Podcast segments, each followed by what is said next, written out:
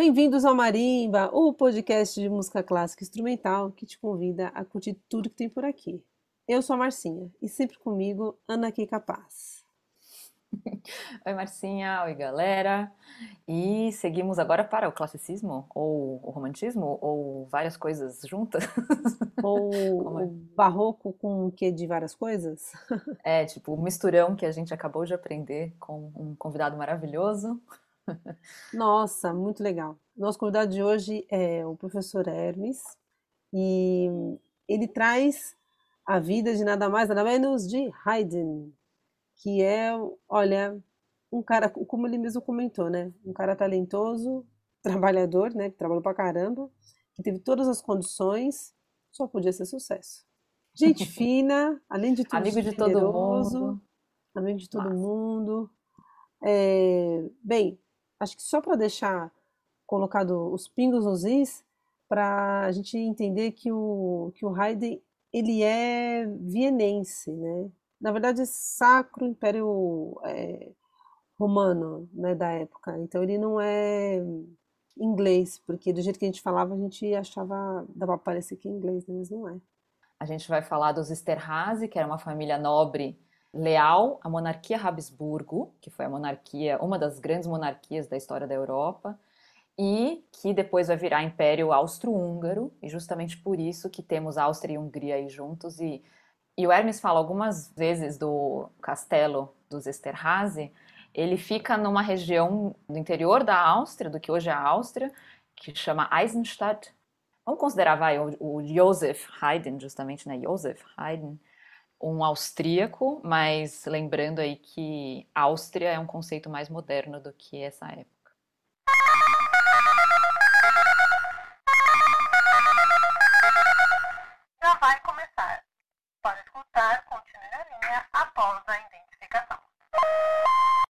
Bem-vindos ao Marimba! Hoje a gente tem a felicidade de ter uma pessoa que eu já conheço há muito tempo, né? Trabalha comigo, professor Hermes. Muito obrigada por ter aceitado em falar com a gente. Muito obrigado pelo convite. Fiquei super, super contente. Ainda mais de falar sobre o Haydn, que é um compositor que eu, que eu sempre curti muito. Eu, como pianista, toquei, né? Toquei trios, toquei sonata, e como cravista também, porque o a parte da, da, da, vida dele ele escreveu, na verdade, usando o cravo. Né? O que eu acho legal de falar desses compositores, como Haydn, todo mundo sabe que é um dos maiores compositores da história, que trouxe enormes contribuições, mas o que eu acho legal é como é que a pessoa que tem um grande talento consegue desenvolver o talento. Porque a gente que dá aula, você é, é comum isso. Eu já cansei de pegar aluno super talentoso que, na verdade, por N motivos, a pessoa não consegue desenvolver o talento dela, né? ela vai fazer outra coisa. Então, o, o que acontece na vida dessas pessoas, como Haydn, como Beethoven, como Bach, como todo esse, esse que a gente conhece, né? O Haydn, na vida dele, o Haydn acabou assim como o maior compositor da Europa, enquanto ele estava vivo, entendeu? Depois eu vou comentar, os ingleses tinham um plano para raptar o Haydn. Você imagina isso? Gente, que babado! É, não, não, não era para raptar para pedir resgate, não era isso, era raptar para levar para a Inglaterra, porque eles achavam o fim do mundo o Haydn ficar. O Haydn passou grande parte da vida é, como empregado lá, fazendo música para os príncipes Esterhazy, né? E ele ficava ali, ele passou 30 anos ali na casa, do, fechado ali, entendeu? Então, pouco ele saía, né? Então, os ingleses ficavam revoltados. Né? E no, no, no, final, não precisou raptar o Haydn, porque ele acabou indo para a Inglaterra. Depois eu vou contar. Mas eles tinham planos, algum inglês maluco tinha plano de fazer isso. então, o Haydn é assim, quer dizer, ele nasceu. A família do Haydn era uma família, não era de músicos, embora é, o pai teve influência, porque o pai não era músico, mas tocava harpa, assim, meio, meio de ouvido, e os vizinhos tocavam. Era uma família musical, né? as pessoas curtiam música. E também porque o pai do Haydn, os pais, eles viram logo o talento do, do filho. O, o, o, Haydn tem um irmão, Michael Haydn, Michael Haydn, que também é um compositor excelente, muito bom também. O Haydn ajudou esse irmão bastante. Então, quando os pais sacaram que o menino tinha um enorme talento, eles eram pessoas humildes, eles não tinham, eles moravam na Áustria, mas eles não moravam em Viena, eles moravam, moravam numa cidade pequena. E aí, o jeito que eles acharam, quando o Haydn tinha seis anos de idade, é, eles já tinham um parente lá que chamava Johann Frank, em Raimburgo, uma outra cidade. Mandaram o um menino para lá para ficar com esse parente. O Haydn depois descreve que a vida ali era dura, porque o cara não tinha assim, um menor, menor empatia com crianças. Mas o cara ensinou, o cara começou a dar uma instrução para o Haydn. Então o Haydn aprendeu violino, aprendeu cravo, foi aprendendo os rudimentos ali da, da, da linguagem musical. Quando ele tinha uns oito anos, um outro cara que chamava, eu estou colando aqui porque tenho muita informação, é o Georg von Reuter. Ele procurava o quê? Cantores. Ele era regente, né? Numa, numa igreja em Viena, de Santo Estevão, e o Haydn tinha uma linda voz de soprano quando criança. Então, ele levou o Haydn para cantar nessa igreja. O Haydn ficou dos oito até praticamente 18 anos cantando ali, e aprendendo música e se desenvolvendo. Quando ele completou essa idade, que a voz aí já não era mais interessante, o cara mandou ele embora, já, já, já não tinha mais emprego. Né? E, e, nessa época também, ele, o irmão dele veio para cantar ali, quer dizer, ele deixou o irmão no lugar dele, né? o Michael Haydn. E o Haydn, então, nos, nos próximos anos, ele foi se virando como é que ele podia ali, porque ele era uma pessoa extremamente talentosa. Ele também começou a compor, ele tocava, tocava cravo, tocava violino, começou a participar de, de grupos musicais e, e, ganhando a vida de, de, desse jeito. Aí teve um outro ponto importante na vida do Haydn. Tem um compositor, que é, na verdade, um compositor que a gente entende como compositor é, barroco, que é o Porpora, Niccolo Porpora. É um compositor excelente, compositor, tem muitas óperas, é maravilhoso. E o que aconteceu? O Haydn, foi, o Haydn virou secretário desse compositor. E é, o Popor era um cara generoso, interessado, então ele começou a apresentar o Haydn para as pessoas. Né? Esse aqui é o, né? o Haydn era super jovem, 18, 20 anos. Começou a apresentar e, e, e o Haydn compondo ó, as composições dele. Então, as composições do Haydn começaram a ser tocadas também. Né? E o Haydn começou a conhecer o meio musical, o meio musical e também meio aristocrático, né? que esse meio é que ajudava as pessoas na, na, época.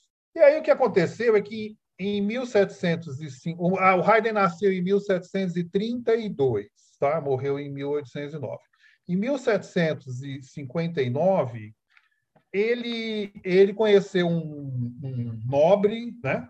que é o Karl von Morzin, e esse nobre, então, deu um emprego para o Haydn de mestre de capela, que era um emprego, esse, esse, esse título, mestre de, de, de capela, é interessante para o compositor, porque ele tem todas as obrigações musicais da casa de, dessa pessoa, onde ele será empregado, são por conta dele.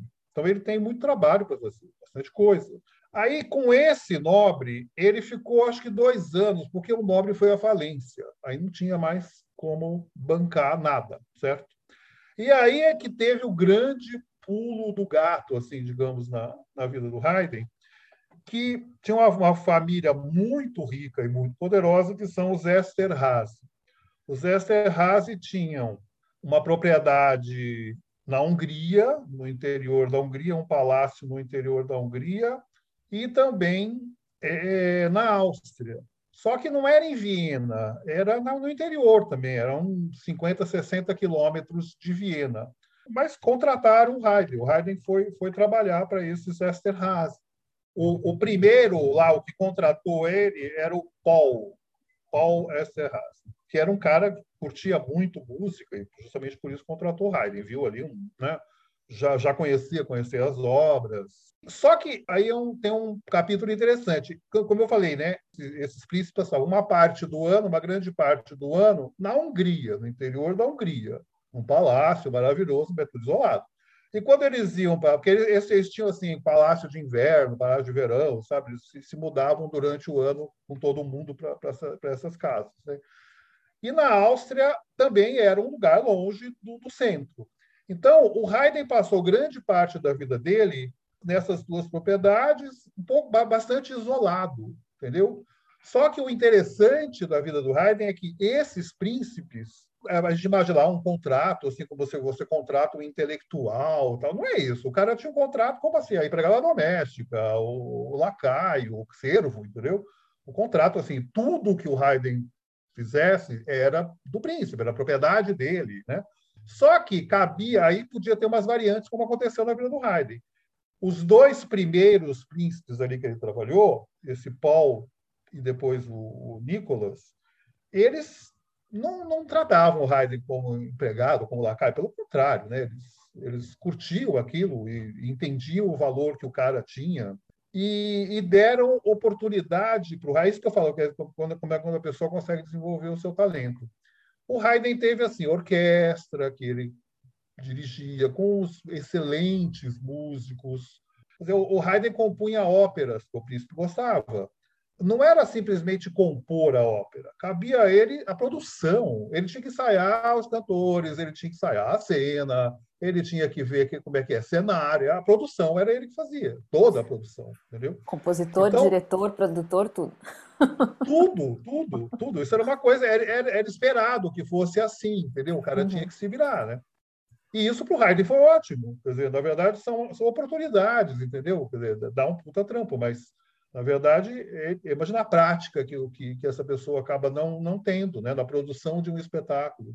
Um, um parênteses aqui, que é a outra coisa interessante do músico, de qualquer pessoa, né, é a personalidade da, da pessoa. não é? A gente se conhece, você curte uma personalidade do outro, você vai criando amizades. O Haydn tinha uma personalidade excelente, entendeu? Era um cara muito franco, tinha um grande humor, tirava sarro dele mesmo, porque o Haydn era meio feio para os padrões, né? Então ele tirava sarro dele, da, da, da aparência dele, entendeu?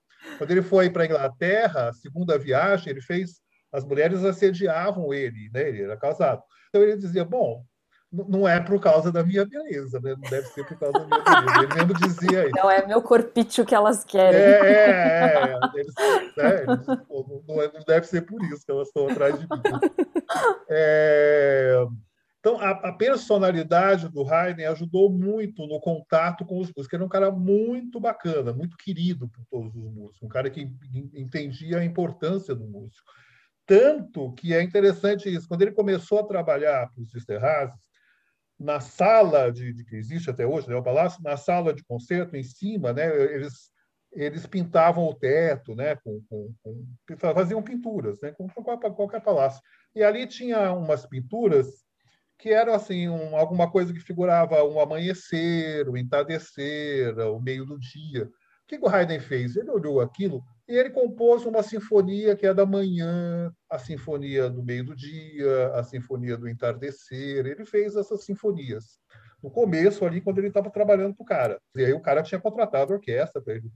Nessas sinfonias, olha, olha, olha a sacada essas sinfonias têm muitos solos instrumentais, porque ele queria mostrar, ele queria dar oportunidade para o músico mostrar a sua capacidade como solista e para que o príncipe visse a orquestra que ele tinha, né? os músicos de qualidade que ele tinha. Então, tem solos difíceis para todo mundo ali, uma maneira que o Haydn teve de, de mostrar para o cara o, o que, que, ele tinha na mão, o que, que ele tinha contratado, né? e valorizar aquelas pessoas. Né? E esses príncipes realmente deram valor. Primeiro o Paul Esterhazy, depois o Nicolau Esterhazy. Né? Um faleceu e assumiu o irmão. Né? Aí veja que interessante, né? apesar do contrato que o Haydn tinha com esses caras, dizerem que a propriedade era intelectual, né, daquilo, porque hoje em dia a propriedade intelectual é do artista, você faz é seu, não é verdade? Mas naquela época não era bem assim. Na, na época, você, quando o cara editava, ele vendia os direitos para o editor. Então, ele tinha que ganhar um dinheiro uma única vez, na hora que ele vendia para o editor, depois não ganhava mais. Né? Era assim que funcionava, entendeu? Mas esses príncipes não se opuseram ao que o Haydn editasse, mandasse as partituras dele para fora. Eles foram muito bacanas nesse sentido. Né? Eles tinham uma visão moderna, digamos, né? e deixaram o Haydn é, editar as partituras e, eventualmente, também o Haydn pôde sair para viajar, apesar de estar lá mais isolado. Né? Então, também podia viajar, reger, mostrar suas composições para outras pessoas. Né? Então, o que aconteceu? O Haydn, a pessoa do Haydn, ficou isolada nesses dois palácios aí a maior parte da vida. Mas a música do Haydn não, não ficou isolada. A música do Haydn viajou, né? porque o Haydn tinha, tinha as cópias, tinha as edições, e ela viajou muito, ela viajou para a Europa toda, entendeu? Até o ponto do Haydn, já com 50 e tantos anos, ser considerado o maior compositor vivo do mundo. Né? Para os príncipes, isso era uma boa. Quer dizer, os príncipes eles hum. tinham o maior compositor do mundo trabalhando na casa deles, certo? Morando com eles, trabalhando para eles, compondo para eles, era tudo que o cara queria, né? O Haydn ah, tinha atribuições é, de música religiosa, de óperas, de sinfonia. Sinfonia é algo assim super importante, porque o Haydn é, digamos, o pai de, de, de, é, aquilo. Todo mundo que curte música ouve, ah, eu, eu vou ouvir uma sinfonia, vou ouvir um trio com piano, vou ouvir quarteto de cordas. Tudo que essas pessoas estão acostumadas a ouvir agora, isso é o Haydn. O Haydn é que se consolidou essas coisas. O Haydn praticamente inventou o quarteto de cordas clássico, é, é a invenção dele. O trio, né, que é piano, violino e violoncelo, também é uma coisa. Ele fez muitos, né? Ele fez quase 70 quartetos, 50 e tantos trios. Então, acho que 104 ou 114 sinfonias. É muita coisa. A produção é enorme, né? Óperas tal. Ele agradou muito, entendeu? Ele tinha, a pessoa tinha uma curiosidade de ouvir aquilo porque era muito surpreendente, né? A gente, músicos falam isso, né? Imagina o Haydn assim como um, o Haydn arquitetando, ele está olhando para a própria peça que ele está fazendo, então ele deve fazer, aqui eu vou colocar uma, uma, uma, uma harmonia num lugar em que ninguém espera, aqui eu vou fazer uma modulação inesperada, aqui eu vou fazer um. É muito comum isso no raio, de repente tem alguma, um acorde super forte, de repente alguma coisa que surpreende, né? Talvez ele seja bom se o pessoal estiver dormindo aqui, aqui acorda. muito é, bom. Né? Aquele, aquele, susto, né?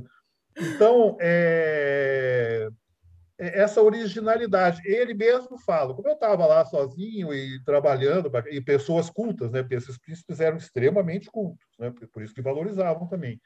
Então ele tinha assim, ele, eu, eu tinha uma, a única coisa que eu podia fazer era buscar uma originalidade. Ele mesmo falou isso, né? Eu tive que ser original, senão não ia, não ia dar certo, senão não ia conseguir.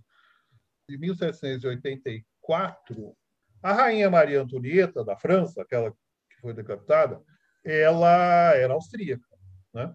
E ela também conhecia, então, a música do Haydn. E ela, então, convidou o Haydn, né? E aí os príncipes, é claro, que permitiram. E o Haydn foi para Paris, tem a, nesse período tem as seis sinfonias Paris, né, que ele compôs. Então tem sinfonia. Sempre que o que o Haydn fazia alguma coisa né, nesse sentido de viajar, então tinha um contrato ali, né? Ganhava e tinha um contrato. Então, ele tinha composto sinfonias e, e as, o que as pessoas esperavam, entendeu? Então, quarteto de cordas e trios e coisas que ele levava. E se houvesse alguém que tocasse, que quisesse tocar, que, que quisesse tocar com ele, que tocava violino, tocava cravo, então também tinha essa oportunidade de, de tocar com o compositor. E ali na França ele fez tremendo sucesso, sucessão, assim, entendeu? É, com essa viagem, né? De, de produção também.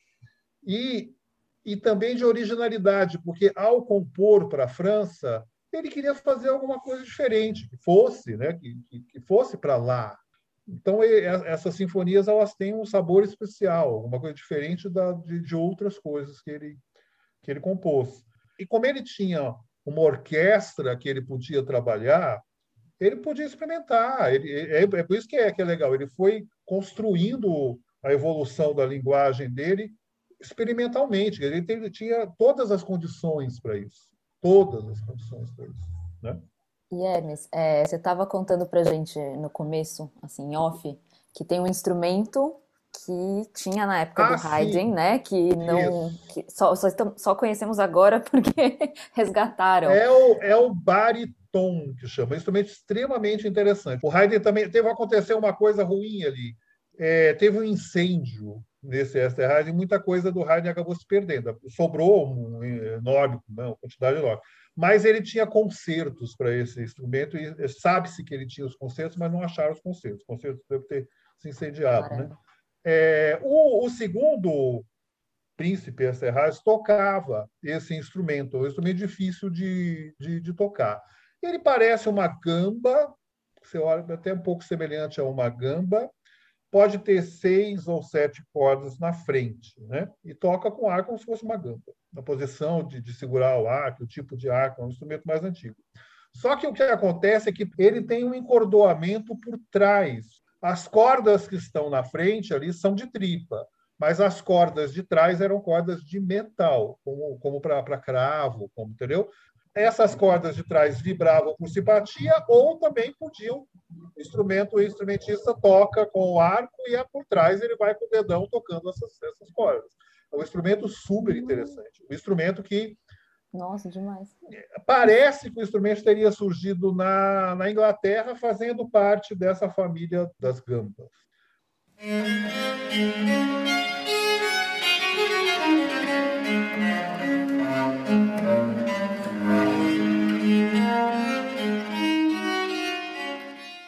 E justamente na Áustria ele pegou, mas pouca gente tocava, difícil, um instrumento complicado para quem toca, técnica difícil, né?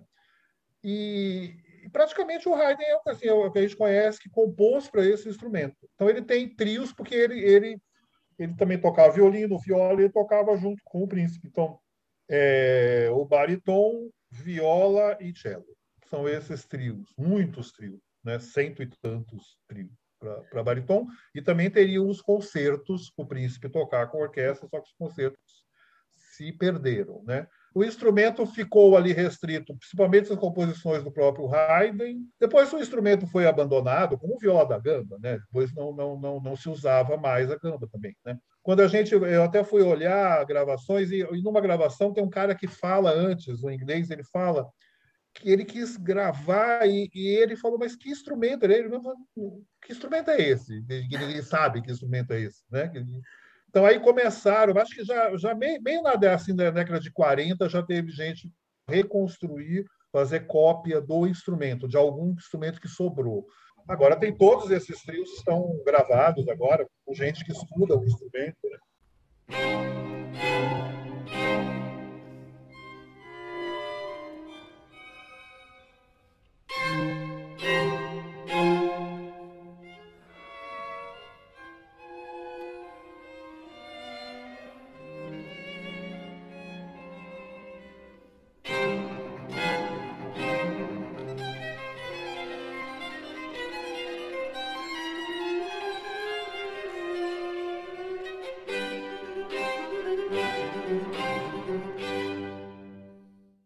Depois, aí vem esse episódio aí que eu falei da Inglaterra, que se sabe que tinha uns ingleses que queriam sequestrar o porque eles não se conformavam que o, o maior compositor da Europa, é, esses príncipes monopolizam o maior compositor da Europa. Para ir lá, você teria que ser convidado pelos príncipes. Quer dizer, meu, então os ingleses estavam já planejando um sequestro para levar o Haydn para a Inglaterra.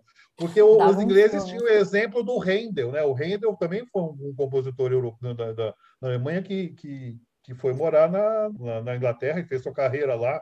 Mas o que aconteceu? Quando o segundo príncipe Esterhazy, aquele para quem ele compôs essas peças todas de bariton, que gostava de tocar tal, quando ele faleceu, o terceiro príncipe que ele tinha contato, pelo contrário, ele não tinha zero interesse em música. Então ele desmontou aquele aparato, falou: oh, não quero mais orquestra, não quero mais nada. Deu uma excelente, só que reconhecendo tudo aquilo que o Haydn tinha feito, é claro, ele deu uma pensão maravilhosa, uma boa para o Haydn. Aí o que aconteceu? Assim que, que souberam que o príncipe morreu, teve um cara que era um Johann Salomon, que era um empresário. Ele, assim que eu acho que o cara assim, morreu, ele foi direto procurar o Haydn e falou: Olha, vamos para a Inglaterra. Ele fez um contrato. Era que nem, sabe essas bandas de rock que a gente tem, que quando viajam ganham uma fortuna? Era isso. O cara ofereceu, era irrecusável. Era, era, e o contrato tinha assim: um puto, uma puta grana, muito dinheiro para sinfonia, muito dinheiro para trios, muito dinheiro para quarteto, muito dinheiro para reger. Então ele não, ele não, tinha como recusar, né? Era uma oportunidade. Ele ia ficar, um cara, ele já estava bem. Ele não é que ele tivesse mal de grana, ele já estava bem, mas ele ia ficar rico. Na Inglaterra, os ingressos eram caros, porque o contrato do Hyde era um contrato caro, ele recebeu muito dinheiro, muito. Então, é, o, o, o empresário também queria ganhar dinheiro, é óbvio. É que nem hoje, é que nem você vai assistir uma, uma banda maravilhosa, você paga, né, caro. Essa relação é a mesma que a gente tem hoje, né? Que os ingleses sacaram na, na, naquela época, entendeu? Porque quando ele foi para a França, ele foi para a França a convite da rainha. Então, é claro que aquilo, quando ela convidou, aquilo ficou mais restrito. Agora, em Londres, não. Em Londres era uma coisa pública. E as pessoas gastaram uma grana, mas gastaram com, com prazer. É incrível, incrível. É, e tem muito a ver com é, esse é momento da história, né, também, porque a Inglaterra já estava muito mais além do que a França. A França ainda estava matando o absolutismo, a Inglaterra já Isso, tinha decapitado o rei fazia exatamente, tempo. Exatamente, é, exatamente, exatamente.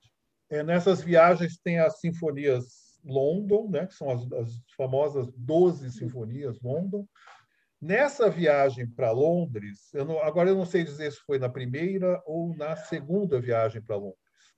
Aí tem um fato que também que é extremamente interessante. Tem duas coisas. Primeiro que hospedaram o, o Haydn na, na primeira viagem num lugar, em frente tinha a fábrica de pianos Broadwood. O, os pianos, o Haydn usou durante muito tempo cravo. Lá nos Esterházy se usava cravo, órgão, é, clavicórdio, tem, tem o órgão lá, um órgão incrível. É, piano é uma coisa mais tardia na, na vida do Haydn. E tem o piano vienense, que é de um cara, um construtor que é o Anton Walter. E quando ele foi para Londres, esse Broadwood, ele tinha um piano diferente, ele tinha um piano com mais sonoridade, uma extensão maior, tessitura maior, um piano mais poderoso assim de sonoridade.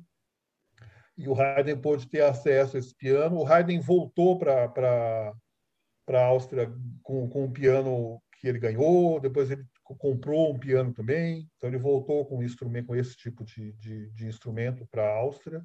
Foi legal, porque os austríacos também puderam ter contato. Depois o Beethoven ganhou um Broadwood. Então o Haydn teve contato com esse instrumento, né? E aí ele passou também, a, ao, ao, compor, a pensar também, não, não só no cravo, mas a pensar para o, o, o próprio piano, os recursos que esse novo instrumento tinha, né?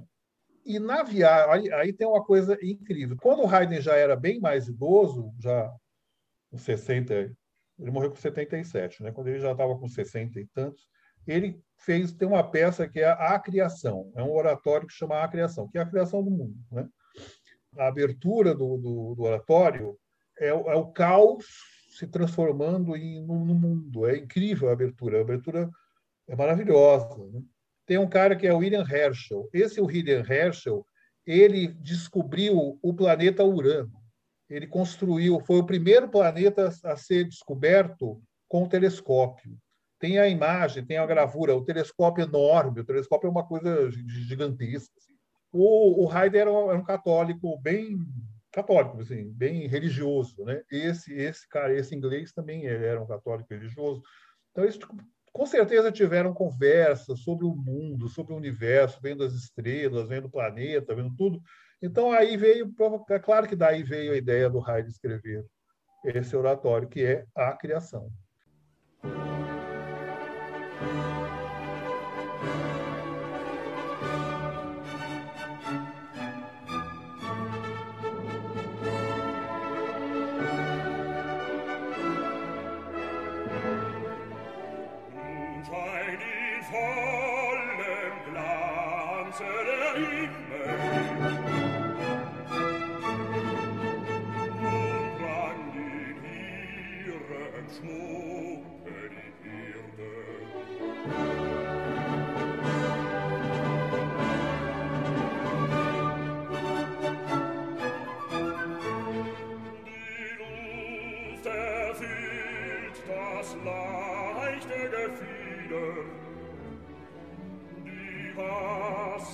schwellt der finische Gewinde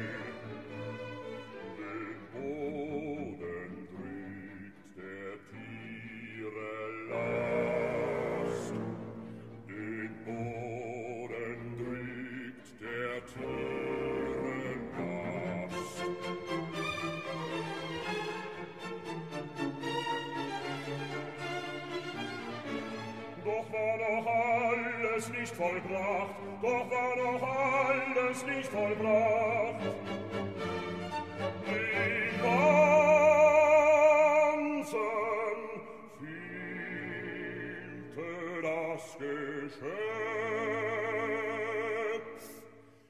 Outra obra interessante ali da, da vida do Haydn é, os príncipes Esterhazy, eles não se opunham, inclusive, que o Haydn tivesse encomendas fora. Ele podia, hum. desde que não atrapalhasse o que ele tinha que fazer lá, ele podia receber encomendas.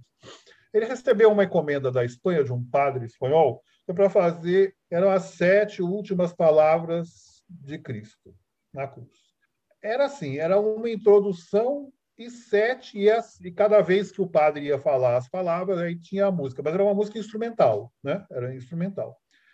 O Haydn tinha que escrever peças lentas, Cristo da Cruz, não dá para fazer uma coisa leve, certo? Então, o Haydn ficou muito preocupado, ele falou, gente, eu tenho que escrever sete adágios, que as pessoas vão ficar ouvindo, um em sequência do outro, vai ser a coisa mais chata. Como é que eu vou fazer isso? É muito chato. Eu tenho uma introdução lenta, e sete adágios lentos, vai dar uma hora e tanto de música, o pessoal vai morrer de tédio. E não foi. Entendeu? A música fez um enorme sucesso. Uhum. Aqueles sete adágios, deu uma hora e tanto de música. Fez tanto sucesso que o próprio Haydn, na época, fez versão para quarteto de cordas, que é para orquestra, né? Ele fez versão para quarteto de cordas.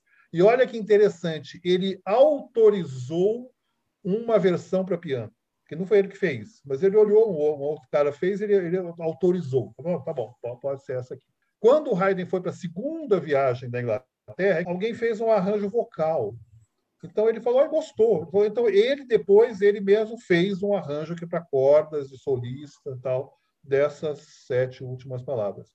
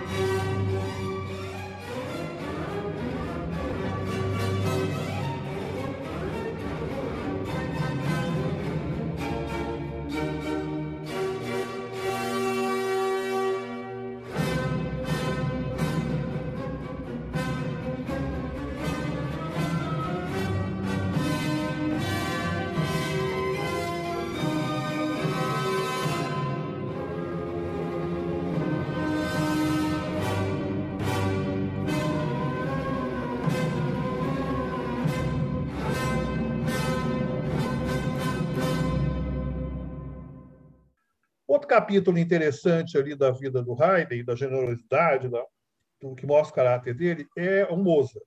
Quando o Haydn conheceu o Mozart, o Haydn era 26 anos a mais, né? Era uma pessoa bem, bem mais, mais velha que o Mozart. E eles conheceram o Mozart e fizeram uma grande amizade. Grande amizade e influência mútua, entendeu? Tanto o Haydn quanto o Mozart reconhecem essas influências musicais que um teve na obra do outro, né? E procuraram o Haydn para encomendar uma ópera para Viena, para um grande centro. E o Haydn falou: olha, a minha ópera é caipira, minha ópera eu faço lá para o Westerhazy, é uma coisa é, é para uma sala pequena, minha minha ópera é a, a encomenda para o músico, entendeu? Né? Então ele passou, ele, né? ele reconheceu, ele passou a encomenda para o músico. É, é, quer ópera para Viena, para Paris, é, fala com ele. Minha ópera não, não, não é para isso. Poderia até ser, entendeu? Mas ele não quis, quer dizer, né? ele passou a encomenda para o Bozo. quando ele fez a primeira viagem, até o Mozart já estava meio doente, o Mozart até quis que ele não fosse, mas ele acabou indo. E quando ele em Londres é que ele soube do, do falecimento do Mozart, ficou super arrasado e fez, olha, olha, olha o cara, ele fez concertos beneficentes para a viúva do Mozart. Organizou concertos porque eles tinham filhos pequenos, aquela coisa, então ele teve essa preocupação. Outra relação importante do Haydn é com o Beethoven. Né? O Beethoven se aproximou do Haydn, o Haydn já era uma pessoa bem mais idosa, o Beethoven tinha uns 20, 21, 22 anos de idade, e todo mundo queria estudar com o Haydn. O Beethoven também, admirava a obra, foi lá procurar o Haydn para estudar com ele. Depois o Beethoven até meio, meio que falou mal, assim, o Beethoven não foi muito bacana nessa, nessa história. Mas o legal é o Haydn tem uma carta. Eu não tenho aqui, não tenho os termos exatos, mas é assim. Ele fala, olha, você me procurou querendo aprender, mas na verdade a, a linguagem você sabe, não, não tenho que ensinar você. E se eu quiser ensinar regras para você, não adianta, porque você faz questão de, de romper as regras. Né? Então, ensinando uma regra e você vai, vai contradizer a regra. Isso também não, não resolve. Você é um gênio. Você é um gênio, reconheço você como um gênio, mas você é muito novo. Você ainda não achou o seu caminho. Você vai encontrar o, o seu caminho. Né? Então, a carta é isso. Quer dizer, é tudo que Beethoven, na verdade, ele, ele sacou. Né? Ele, ele sacou o que era aquilo, que era, tinha um gênio que ainda estava em formação, que não adiantava querer ficar ensinando regra para o cara, porque o cara fazia questão de, de, de, não, de não seguir, né? e que ele tinha que ter paciência para se desenvolver. É isso que ia acontecer, porque ele era um cara jovem. Né? E foi o que aconteceu. Quer dizer, o Haydn reconheceu, Demais. falou: você é um gênio. é, isso, isso é ponto final. E é que a gente tá, tem no programa aqui que a gente sempre fala sobre o, o, nosso convidado, né? Eu queria que você contasse a sua história pra gente. Nem que seja resumida. Né? Mas a gente queria que todo mundo conhecesse você.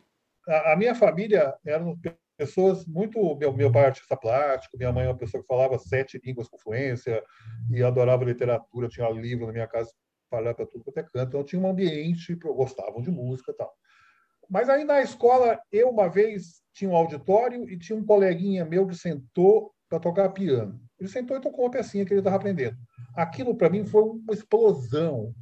Eu não acreditei naquilo. Então eu, eu fui estudar piano com a professora dele. Tive aula com ela um tempo. Depois de uns meses, ela falou: não dá, eu não tenho, você precisa passar para outra. Ela me indicou uma outra professora, Dona Orquídea Meneguê Sumino, que tem um enorme carinho e devo muito a ela. Era uma professora daquele eu tinha conservatório dramático, né? Aí eu, eu ia na casa dela, a gente passava, não ia, eu ia ter aula de piano, mas eu passava horas lá, porque ela me ensinava ritmo. Aí a gente ia na sala e ouvia música. O pai tocava violino, eu acabei fazendo música de câmara com o pai dela. Legal. Então, era uma pessoa muito inteligente. Ela foi estudar depois composição, começou ela mesma a compor também. Então, eu, eu tive esse ambiente, para mim, que foi super favorável, entendeu? Uma pessoa que me mostrou a música de uma maneira não só numa aula de, de, de instrumento. Entendeu? Eu tinha aula de teoria, ela me ensinava, ó, oh, tá vendo essa tonalidade, esse acorde que você está tocando é assim, é assado. Então eu aprendi essa linguagem tocando, ela me mostrava na partitura essas coisas. Foi muito importante para mim. Aí depois eu resolvi que eu queria ser músico, aí eu prestei USP, Unesp, entrei, aí eu, eu acabei ficando na USP. Lá eu conheci super amigos que, que, que, que eu toquei junto e comecei ali a, minha carreira, digamos, né, entre aspas, eu comecei a dar aula muito cedo. Eu nunca, eu nunca trabalhei com outra coisa que não fosse música, né? Depois, aí há uns, nossa, já faz quase uns 30 anos, aí surgiu a ULM. Logo no início da ULM, o, eu, eu, eu, eu trabalhava junto com, uma, com o maestro Lourenção, né? o Walter ah. Lourenção. Acompanhava coro dele, ele era uma pessoa, ele é, né? Uma pessoa extremamente é. super bacana, incrível. E ele me chamou lá, ele me falou: ah, vai lá, vamos, vamos, vamos, vamos trabalhar. Então, eu comecei lá, na ULM, acompanhando a, mulher dele, que era professora de canto, e dando aula de teoria, e, e, sempre tocando, né? Eu sempre fiz muita música de câmara, eventualmente algum solo, alguma coisa, mas mais, mais música de câmara. E depois eu, já mais velho, sempre, sempre gostei de cravo, sabe? Sempre gostei de Couperin, e eu tocava Couperin no piano, achava horroroso. Eu não gosto tanto desse compositor, mas no piano não dá. Aí eu fui amigo do William Takahashi, que, que constrói cravos, né? Gente é amigo desde novinho. Assim. E aí, já bem mais velho, eu encontrei com ele e falei, ah, faz um cravo para mim. E aí ele me entregou o cravo, fez o cravo, comecei a estudar cravo, e aí eu tive a sorte de estudar cravo com Nicolau de Figueiredo, depois uhum. faleceu, uma pessoa, bom, um cravista, um instrumentista assim, nunca vi, uma coisa assim maravilhosa, nossa, demais. Aí eu, uma das coisas legais que eu fiz com cravo, para mim foi muito legal, tem um compositor é, polonês que é o Gorecki, um cara, um, ele tem uma sinfonia famosa que é uma sinfonia lenta de um texto que alguém deixou é sobre o nazismo, né? E esse cara, esse Gorecki, ele tem um conceito para cravo, é, para cravo e cordas. E aí eu falei para o Nicolau, ah, eu queria tanto estudar isso aí. O Nicolau falou, ah, eu não gosto daquela coisa que se rema com música minimalista, né? Mas você, você vai estudar. Falou, ah, a partitura disso eu tenho na França, mas eu vou te dar. Aí o Nicolau faleceu e tinha uma professora polonesa na, na, na EMESP, que é a Donata Lang. Eu falei para ela, ah, eu queria tanto tocar o concerto. Ela falou, ah, minha amiga, minha amiga, eu vou escrever para minha amiga na, na, na, Polônia. A amiga tinha assistido a estreia do, do, do concerto, que, com uma cravista polonesa. A amiga comprou a partitura, me mandou a partitura. Aí um aluno tirou da grade, fez as partes. Eu estudei, eu fui a primeira pessoa no Brasil a tocar esse concerto. E tive a oportunidade de tocar no palco do municipal, porque por escola municipal que eu dou aula, teve um período que a gente podia tocar. Os alunos da escola, professores da escola, tinha uma programação que era no palco do teatro. Então eu pude ter a felicidade, enorme felicidade de tocar esse concerto lá. Muito legal, muito, muito incrível. Quero, quero, assim que acabar esse negócio de pandemia, eu quero organizar e tocar de novo.